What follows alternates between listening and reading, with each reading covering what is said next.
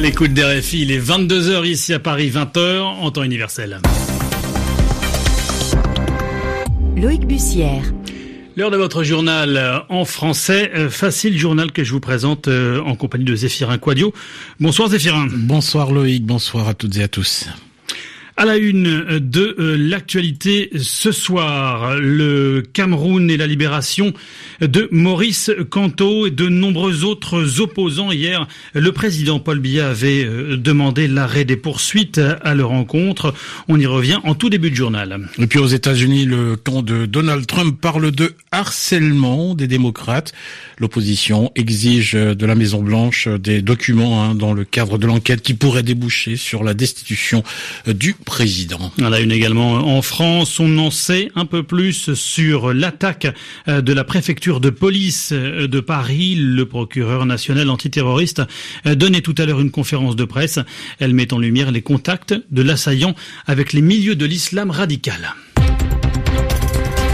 Le journal. Le journal en français facile. En français facile.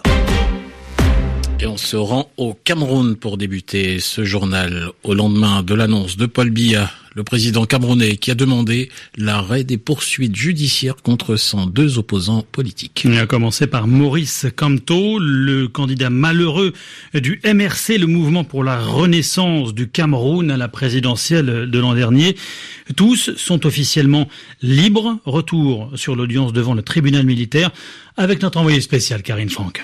12h30, Maurice Camteau et les autres responsables comme Christian Ekoka, Albert Nzongan, Maître Michel Ndoki ou encore le chanteur Valsero sont conduits dans la salle d'audience du tribunal militaire, accueillis par des chants, des cris de joie. C'est la victoire des démocrates, la victoire du peuple camerounais, crient les militants. Juste avant 13h, la cloche retentit, la salle se calme, les magistrats font leur entrée, le commissaire du gouvernement qui représente le ministère public prend la parole. Nous avons des réquisitions spéciales, avant de demander l'arrêt des poursuites.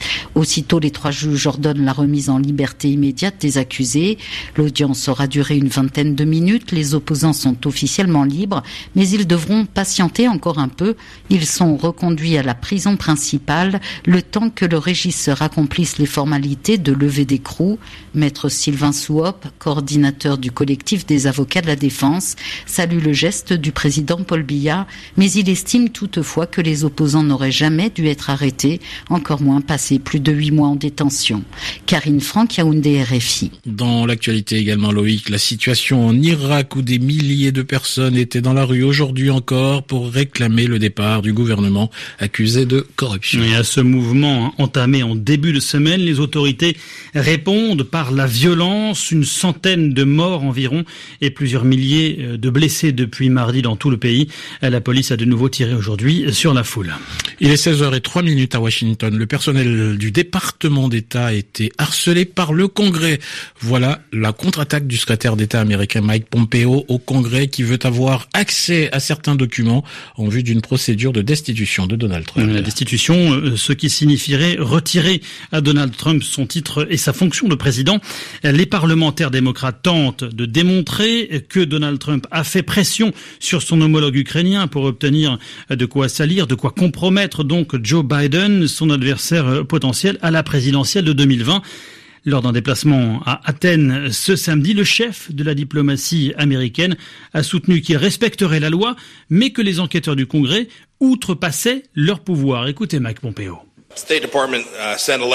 Uh, le département d'État a envoyé une lettre au Congrès, ce qui constitue notre première réponse à cette demande de documents. Nous ferons évidemment tout ce qui est requis par la loi.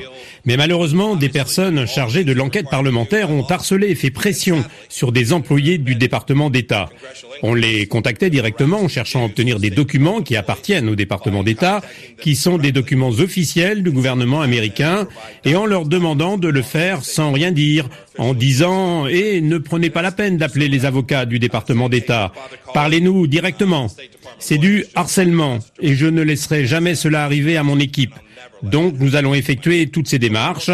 Euh, je me souviens d'ailleurs quand j'étais au Congrès et que nous voulions obtenir des documents. Je me souviens exactement du temps qu'il a fallu pour que ces documents nous parviennent. Eh bien nous, nous allons aller plus vite. Nous allons être plus réactifs que l'administration Obama ne l'a été euh, les années passées. Les propos de Mike euh, Pompeo, le chef de la diplomatie américaine. En France, le procureur de la République antiterroriste a pris la parole deux jours après la tuerie de la préfecture de police de Paris. Jean-François Ricard a détaillé le périple meurtrier de l'agresseur. Il a duré sept minutes au total. Avant de tuer ses quatre euh, collègues, l'informaticien de 45 ans avait acheté deux couteaux non loin de la préfecture à l'heure du déjeuner jeudi. Une trentaine de textos euh, échangés avec sa compagne avant euh, l'attaque sont essentiellement d'ordre religieux. À noter qu'une cérémonie en hommage aux victimes de cette attaque se tiendra mardi matin à la préfecture de police de Paris. Emmanuel Macron sera présent, prévient ce soir l'Elysée sans plus de détails l'instant. Alors, passe à l'actualité des sports. À présent, dans ce journal en français facile, on part pour Doha, au Qatar, où se déroulent les championnats du monde d'athlétisme. Et on retrouve notre envoyé spécial Christophe Jousset. Bonsoir Christophe, on fait le point avec vous sur les résultats de la soirée. Oui, la grande dame de cette journée s'appelle Sifan Hassan, la néerlandaise qui a remporté la médaille d'or sur le 1500 mètres quelques jours après avoir gagné le 10 000 mètres. Un doublé 1500, 10 000 mètres, c'est du jamais vu, ni au championnat du monde, ni aux Jeux Olympiques. Personne n'avait jamais fait ça. Sur 5000 mètres, un doublé des Kenyan avec Hélène Obiri, euh, notamment, qui conserve son titre. Et puis également un concours de lancer de poids masculin très relevé, peut-être le plus relevé de toute l'histoire Djokovic, l'américain, a lancé à 22 mètres 91. Il devient le troisième performeur mondial de tous les temps. Il devance d'un petit centimètre les médaillés d'argent et de bronze. La journée s'est terminée avec les finales des 4 fois 100 mètres. Chez les dames, victoire des Jamaïcaines avec dans leur rang Shellyan Fraser. Chez les hommes, victoire des Américains avec Coleman, Gatlin et Lyles, notamment devant les Britanniques et les Japonais. Échec pour les Français euh, qui se sont ratés sur le premier, la première transmission de bâton, ce qui fait que le maître n'a pas du tout couru, lui, le dernier relayeur. D'ailleurs, la journée a été bien sombre pour les Français, éliminés ou euh, battus euh, partout euh, dans le 4x4 féminin, notamment sur le, les séries du 100 mètres et les trois Françaises éliminées et les trois Françaises éliminées également à la qualification du saut en longueur avec notamment Héloïse Le Sueur. Christophe Jousset en direct de Doha au Qatar, envoyé spécial donc pour les championnats du monde d'athlétisme 22h07 à Paris. C'est la fin de ce journal et c'est l'heure de retrouver Yvan Amar pour le mot de la semaine.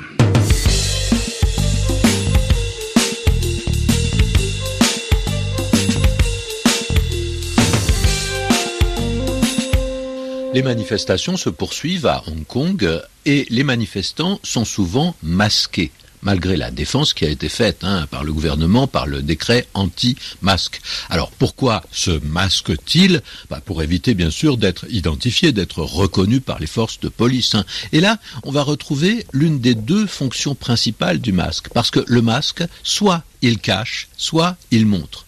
C'est étrange, hein, parce que voilà deux fonctions pratiquement inverses. Et en effet, le masque peut montrer quelque chose. Par exemple, dans une cérémonie, euh, s'il y a des gens qui sont masqués, ils cachent leur visage, mais ils prennent l'apparence symbolique de quelque chose d'autre, de quelqu'un d'autre, d'une divinité, d'une force quelconque. Ou bien au théâtre, si des acteurs mettent un masque, c'est pour représenter peut-être un renard, un loup, un roi. Donc on va mettre l'accent sur ce qui est montré, sur ce que le masque exhibe, qu'il rend évident.